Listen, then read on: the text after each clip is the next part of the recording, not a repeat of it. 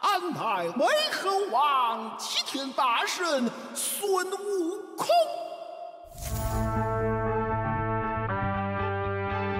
那如果是对京剧没什么概念的人，嗯，你要怎么样说服他们来看？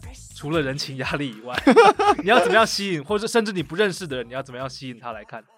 对啊，这就是我嗯最近一直在面临的课题。你在面临的课题，但其实就是先做啦，因为我们这边确实，因为我自己很爱玩，嗯。但其实也是看了很多艺术家啦。嗯。那那我自己对自己的期许是，但愿呐、可以不要像反骨那样子，活着的时候比较惨，当对。然死的时候哦超红，但是也希望可以像达利那样，什么事嗯都做。嗯，所以我现在在基金会做了比较多相对创新，结合这个世代的事情啊，像拍一些 YouTube 的广告，或嗯是结合一些，也许对于以前，但因为我们我常常会跟自己说，我们现在玩的都京剧老前辈已经玩剩下的，因为当时很盛的时候，他们确实舞台上的东西已经玩爆了，哦，真的吗？玩到没东西玩了。真的啊，就是你看的所有台嗯词都已经写到精准到 没办法，一字都没办法改。嗯那真正能改，就是用现代这个华时代啦，嗯手机的时代，如何让很短的时间内马上就抓到眼球，但是又嗯要结合这个商业与这个艺术之间游走在中间，让人家不会觉得好像嗯在践踏京剧这件东西。嗯。那呃，除了京剧以外，呃呃，应该说除了上台演京剧以外，嗯你还有没有做哪些其他的事情是跟京剧相关的？像是不管是推广啦，或是宣传教育，呃，像上这个节目也算。那 还有没有什么做上台演出以外的事情会有吗？哦，如果要这样讲的话，嗯，可以自己宣传吗？可以啊。我最近在卖咖啡，哦，这是我的咖啡。哦，这我看起来好像也是有点这个东方元素在里面。对你有看到这个 logo 吗？有，不小心在你的 p o c k e t 上面那个介绍了我自己的咖啡店，但其 实嗯我开的咖啡店是因缘际会啦，又是因缘际会。那 就是我正好去年跟一个朋友在聊，对聊聊就想啊，如果我有一天唱不了戏，我能干嘛？嗯，那就想，哎，最因为之前一直在喝耳挂，那因为人家都喝什么耳挂耳朵挂式耳耳挂式咖啡。对对对，耳挂应该现在还可以听懂了。好，听得懂，听得对懂。，那就是耳挂喝一喝，喝了两年，发现好像要应该要进入手冲了。那以前都觉得手冲咖啡就哦很麻烦，又要磨豆，嗯又要搞滤纸，又要用那个那个就几度嘛，然后嗯重量跟时间都觉得好烦哦。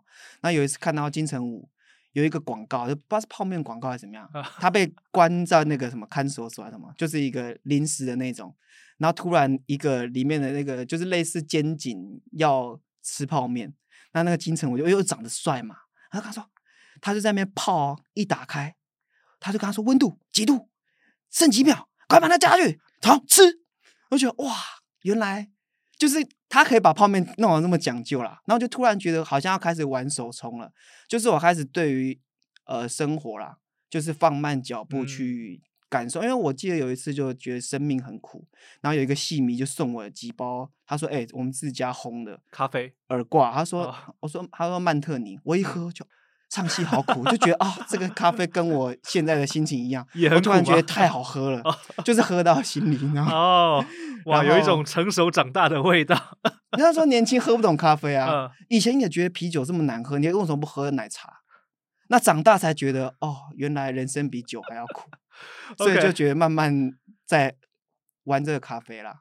那其实嗯咖啡也是跟想要跟京剧结合啦。嗯那其实我们的咖啡叫精品手冲，嗯，京是京剧的京剧的京，那不是嗯那个米青金啊。那其嗯实也是借由喝咖啡认识艺术，因为艺嗯术太难进入，就像哦我们要走真正走到真正美术馆去看蒙娜丽莎，嗯也许那是一般人比较懂，但是你真的看不到精髓。就像你走嗯进剧场看京剧，其实真的很难。嗯，但也许只能看到表有一天面而已。嗯对，搞不好你喝了一个杯咖啡，那对但是京剧人泡的，你借此认识了京剧。哦，我是希望用这种方式啦。哎，对，所以一开始是自己喜欢喝，对，对，但是后来就因为泡面广告的契机，而觉得我们可以来提升它的这个对层次，这样子。对对对，哎，我怎么没看过这广告？这是你在台湾看到还是在北京看到的？我要回去再找一下，真的拍的很好。你怎么会看到泡面而想到泡咖啡呢？呃，因为之前就觉得算这些，嗯。他们说这个就是这是商业里面的机密啊，就是说几度啊、科系跟那个水温的问题，就是每一家是不一样对对对，应该说每一家的参数是不一样，就嗯像煮嗯菜一样，对，每一家有一个小 paper 或是嗯。不能把这个，比如说这个夜市卖的这嗯。个麻辣臭豆腐，它那个锅底是没办法洗的。嗯，对，就是这个商业机密啊。但只是我们想说，我因为喝到好的咖啡，就像我很喜欢京剧，嗯有一些老的戏，我想要把它翻演，也许是很多人没看过的。那那个原来的《西游记》对于东方人来说很熟悉又很陌生，但是好像是被日本人发扬的，和七龙珠嘛。好，可以这样讲。对，但是 真正的《西游记》的孙悟空是某方面程度是真正比钢铁人或是美国队长厉嗯害，嗯因为他的身上功夫那是他们也许只单一，但这个人是那个小说家已经把他写成这样子了，嗯，那，是漫威是没办法超越的啦。嗯嗯，嗯对对。对，所以用这种京剧的方式跟大家分享。好，咖啡这件事情实在太有趣了。呃，除了名字里面有京剧的“京”以外，还有除了说杯子的设计有一嗯些东方元素以外，嗯，它跟京剧还有什么关联吗？就要怎么样喝了这个咖啡，然后认识京剧，呃，还是要透过咖啡连接到你，才连接到京剧？应该都要各方面都要各方面呃有缘分。OK，因为我的咖啡店其实预约制啦，嗯但其实是开在新屋，开在我老家新屋是桃园咯。桃园。OK，对对对，那、其实这个 logo 的设计，当初我也没想过我会画画，因为我小时候很爱画画，嗯但是长大以后，以前因为读剧校的时候练功太累了，嗯所以上文化课就是说学科的时候啊，你要么就睡觉，要么就不想听老师，你就在下面画画。那以前就会常常把那李白、杜甫的脸拿来当那个脸谱在勾啊呢，哦，就是在课堂上，因为你嗯听不下去老师讲话。长大以后才慢慢又开始想说去画画啦。嗯那因为我喜欢的那个艺术家李万春先生，他很嗯喜欢画画，但我是去年自己为自己办了一个专场，然后特别在楼下的那个一个小剧场里面，外面的那个走廊挂了我自己的画，嗯。那也是我自己很很有胆子啊，就是因为 我看过一本书，上面写是三代吃饭，五代穿衣，十辈子才可以挂画。哦，这话说的很严重，你觉得就是你三代才有可能把这个饭吃好，嗯三代的人才有可能把这个美食能够提炼出，你觉得你全家人对于吃饭这件事情，嗯，五代才有可能把衣服穿好得出体，品味。那十代才有可能你把自己的画挂上去。哎呦，但我觉得哦，你已经那是你有那个狗胆 敢把自己画。但其实艺术家有时候就是这样。我上嗯次听你的节目也是在讲讲，艺术家其实常常是一种选择，你敢不敢？或是刚刚像江刚讲的那个话题，对，你到这么老的时候，有还没有人要卖票看你这只老猴子在上面 还在那边吃桃子啊？如果你的肚子都这么大了，但是这个例子，我在我的精神中的京剧的嗯导师，但他已经死了啦，就李万春先生，他确是实是年纪很大，肚子很大，嗯，那老猴子还是觉得哦，有够可爱，哦，有够会演，你才觉得哦靠，那艺术家太屌，他还是有一套，对，还是有方法让你不会把眼睛闭起来说哦，死嗯老人，我不想再看你演这只猴子。好，那希望这个呃，如果有在新屋的地方，就可以 有机会预约到你的咖啡，嗯，品尝一下你的手冲，是吗？对对对，对对，然后借此跟你聊一聊京剧相关的，然后认识认识你和认识京剧。嗯嗯，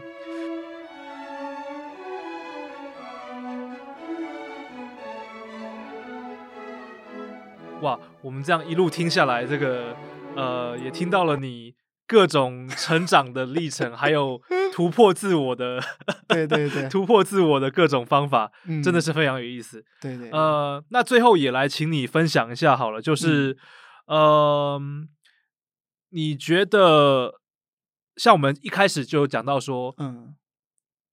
五声嗯。也许有一个年龄限制，嗯，哎，通常是到大概几岁？你觉得一般的人其实三四十就没得、哦这么早吗？如果你不嗯红，不可能再动了，你就不会哦想再动了，因为就没动力了。没那你现在会开始思考说，呃，假设你嗯不当武生了，你嗯你下一下一步是演什么吗？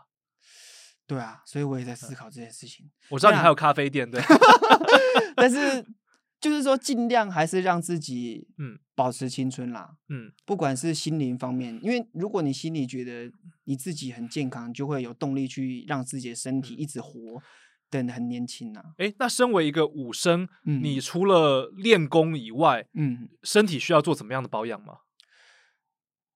保养哦或者就是还做什么运动之类的吗？就平常其实就是练这些功就已经很够了。练这些功就是很。其对实保养就是说，常常是要去泡温泉啊、按摩。其实你们唱声乐应该也是这样，那那就是学唱那些是放松你的肌肉，就是外嗯。在，因为你自己其实松不了这么松完全的降还是需要外在来帮助你来放松。对对对，因为嗯。有时候你到台上那个那股劲儿是嗯。没办法的，对不对？你一到台上的那个，嗯，有人说肾上腺素一爆发的时候，你对对对下来的时候其实是很很累的对对对对，那譬如嗯。说饮食或其他生活习惯，有需要特别怎么样保养吗？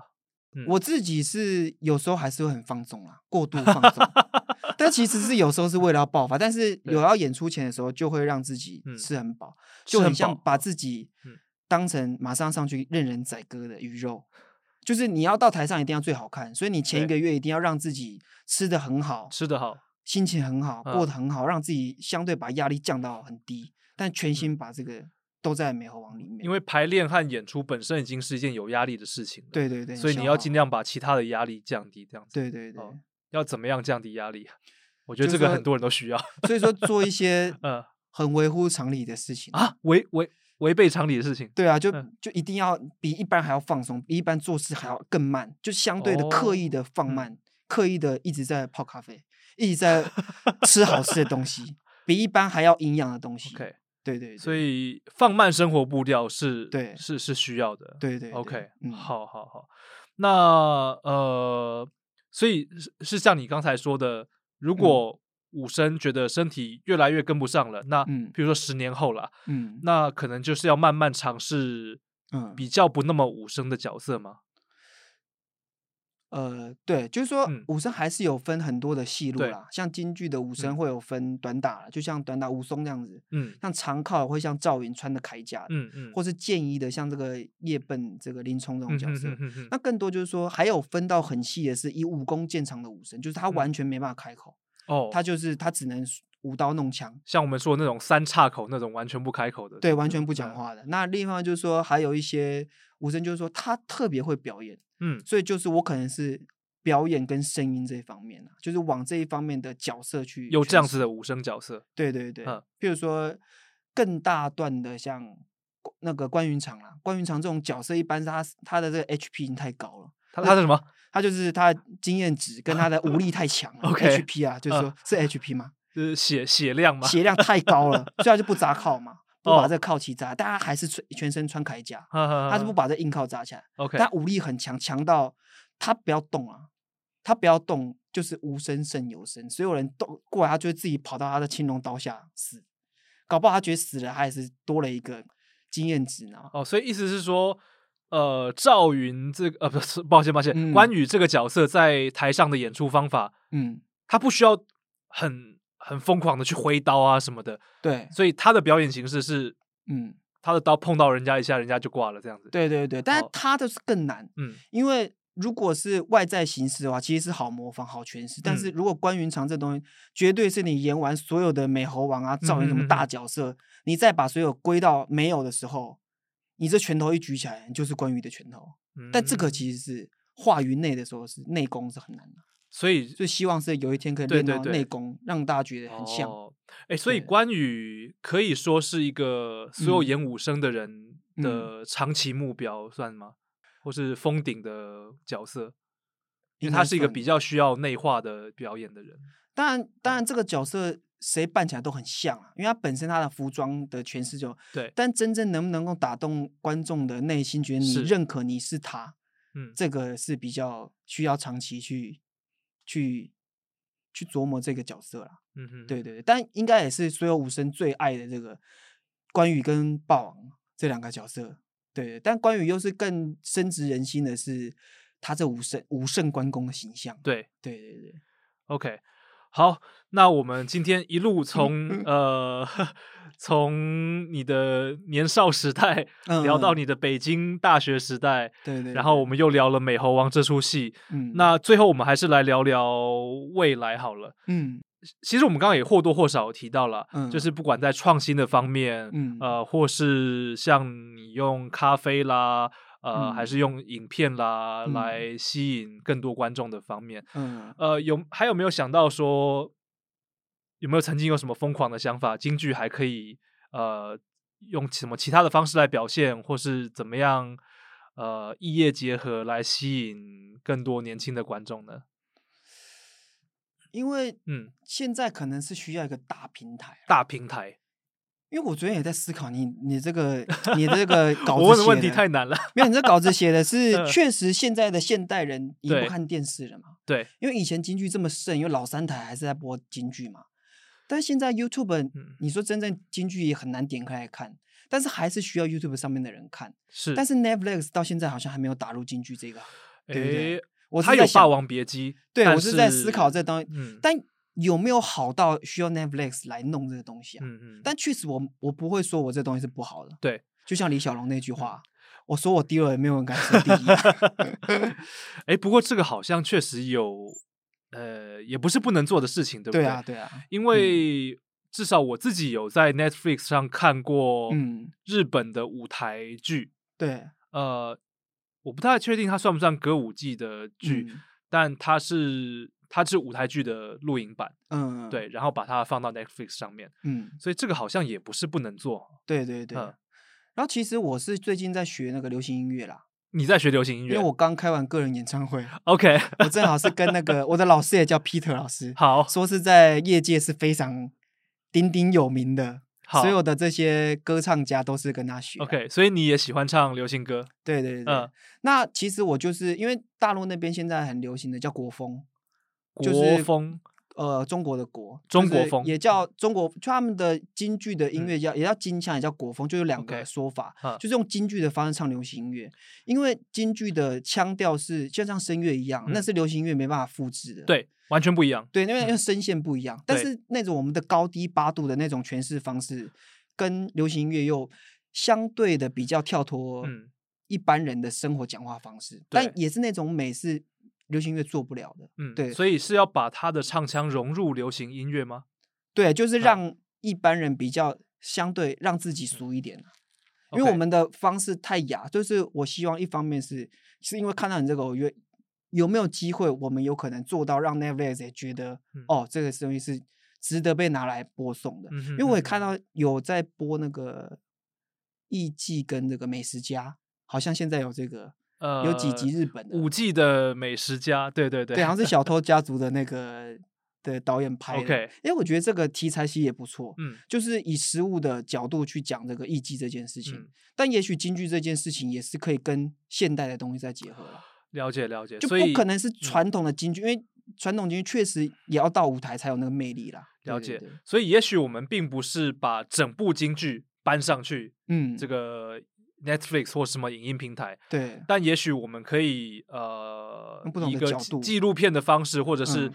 呃一个演员的故事，它这样嗯。子是一个好的题材可以放上去。对对对，那哎，这确实会吸引到更多的观众。对啊，对啊，嗯，哎，那你刚才讲到，我觉得蛮有趣的，就是嗯国风或是京剧腔融入嗯。流行音乐，是嗯。不是就是我们常听到的，像信乐团的《One Night in 北京》，或者是像王力宏的《盖世英雄》这样子？对对。对。，OK，但是因为他们都是完全流行音乐的演员啦，有呃歌手，手，嘿嘿，所以他们的音乐不大可能让京剧变成他们的副歌，所以他们也有可能只有两三个在旁边的陪衬，所以嗯。京剧不一定是主，不可不可能是主角，因为不可能吃掉那所谓京剧变成流行歌的主角是什么样子呢？就是一个京剧，因为 我呃北京那边有一个学妹，他们现在在做这件事情啊。对，那其实我也是最近想要尝试这件事情，是嗯。让有一些京剧，也许是简单的故事，因为嗯。最近我有听到一个武家坡，武就家坡，嗯，他是用京剧的方式唱，但其实他好像他本来就是京剧啊，武家坡，对，但嗯。是这这一首新的流行音乐，其实有嗯。点像那个《新卡北贝》，你有听过这首歌吗？我新卡贝贝，对，但这个是徐佳莹改徐佳莹编以后，是是是他用流行音乐方，我其实我觉得他这个编的蛮好，让嗯流行音乐当大家知道歌仔戏的这一段，对对，但其实我听那个吴家坡也觉得蛮有意思的，嗯，他用那个方式唱那个王宝钏跟薛平贵。哦，那其实上次我听完以后才发现，他好像是有点拿那个初音未来啦。你有听过初音未来的的那个虚拟的歌手？对对 对，他是用他的旋律，但其实我也觉得编的蛮好。那嗯其实我现在是想要朝这个方向，是不一定是成能够全职成为歌手了，但我希望人生中可以留几首流行京剧音乐，了解了解。然后放在让大家因为这首歌而走进剧场。所以呃，每一个现在的京剧演员，其实还是有很多嗯，不需要画地自限，就是任何想尝试的东西都可以去做做看。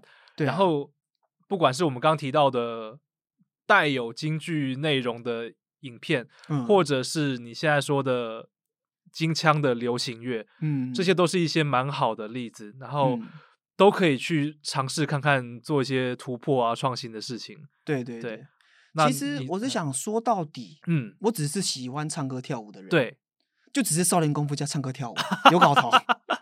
其实我也想，其实只是借由京剧这个媒介，我展示了我的歌喉跟嗯我的跳舞这个技能。但如果换到别的方，还是一样唱歌跳舞。其实所有的，因为常常人家会觉得京剧这件事情是太靠中国这件事情，其实就靠到政治啦。嗯那其实我想讲的是，艺术其实本来就是世界的，没有什么东西是绝对。对，刚刚也是自己讲打脸的，说这个是地方戏。当然说这地方戏也没错，它的是发源是发源是地方戏，但最终能够大家都接受，为什么在京剧在台湾还是某方面有一些票房，或是有一些观众说，就是因为它确实还是蛮漂亮，也是确实大家可以接受这个。那我也是借由我自己的，算是有一点小小嗯的慢慢培养出来的一些影响力，让大家认识用京剧的方式唱歌跳舞了。对对对嗯 OK，太好了。刚刚说的这句话，觉得应该是很多艺术家的心声，就是我只是个喜欢唱歌跳舞的人，对对对一切的出发点都是这边。对对，好，太好了，那就希望每一个喜欢唱歌跳舞的人，不管你是在台上的演员，还是在台下的观众，都能够发挥你自己的影响力，然后让我们未来的世界有更多的唱歌跳舞，有更多好的表演可以欣赏，对不对？对对对。好，那有没有最后什么想说的几句话？我我们刚刚没讨论到的，没有，我觉得很好。你觉得很好？好，不如我们接下来就来找机会品尝你手冲的咖啡好了。好好好，OK，谢谢。好，今天谢谢挺方，谢谢。那也祝你下一次四月的美猴王演出嗯，顺利，然后让我们看到好的表演。好，好谢谢，谢谢，OK，拜拜拜。